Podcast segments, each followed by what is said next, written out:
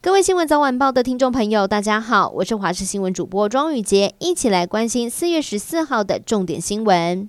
昨天国内新增了七百七十四例的本土个案，创下了历史新高。其中在新北市就占了两百六十四例最多。为了要确保医疗的量能无虞，新北市长侯友谊在十三号宣布要来全面启动居家照护，适用六十五岁以下非孕妇及洗肾的无症状或是轻症的确诊个案。行政院院会在今天将讨论所得税法以及遗产及赠与税法部分条文的修正草案，主要是要强化公益信托适用租税优惠的条件，并且建立公益信托申报制度，以及对未符合信托法规定的公益信托建立课税机制进行讨论。长荣海运的长城轮在美东的巴尔的摩港外海域搁浅了一个月，还没有脱困。专家正在进行第三次的尝试，要让长城轮浮出水面。参与救援的专家解释，由于长城轮搁浅的地方水深只有八公尺，但是这艘水吃水却有十四公尺，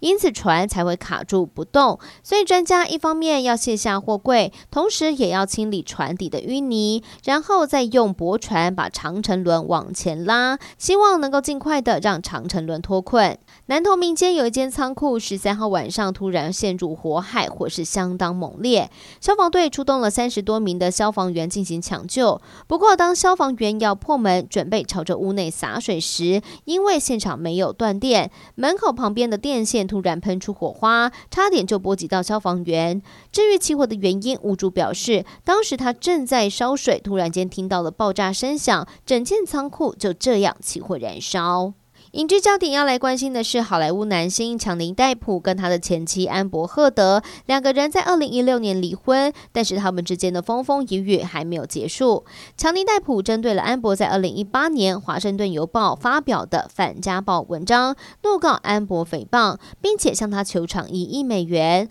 两个人十一号在美国维吉尼亚州出庭，互揭长疤。针对美国的制裁措施进行报复，俄罗斯外交部在今天表示，已经针对了三百九十八名美国的国会议员祭出制裁。此外，俄国国防部也警告了，要是乌克兰军队继续攻击俄国的领土，那么俄罗斯方面将会攻打基辅的指挥中心。最后带您关心天气的消息了。受到锋面通过影响，还有东北季风增强，除了东半部地区今天会有短暂降雨之外，北部从凌晨也开始出现了非常大的雨势。其中在大台北地区有持续性的雷雨发生。而上午除了北部、东半部地区降雨之外，中南部地区也有短暂雨。不过午后随着锋面离开，整体的降雨开始减少了。剩下东半部地区还有北部还会有短暂的雨势，中南部地区就转为晴朗的天气了。至于温度方面，北台湾转凉，主要是受到东北季风影响，高温开始往下掉，大约是在二十四、二十五度左右。而到了晚上还会降到十九、二十度，其他地方倒是不受影响，高温还是有来到二十八到三十二度。晚上的低温大约是在二十到二十二度左右。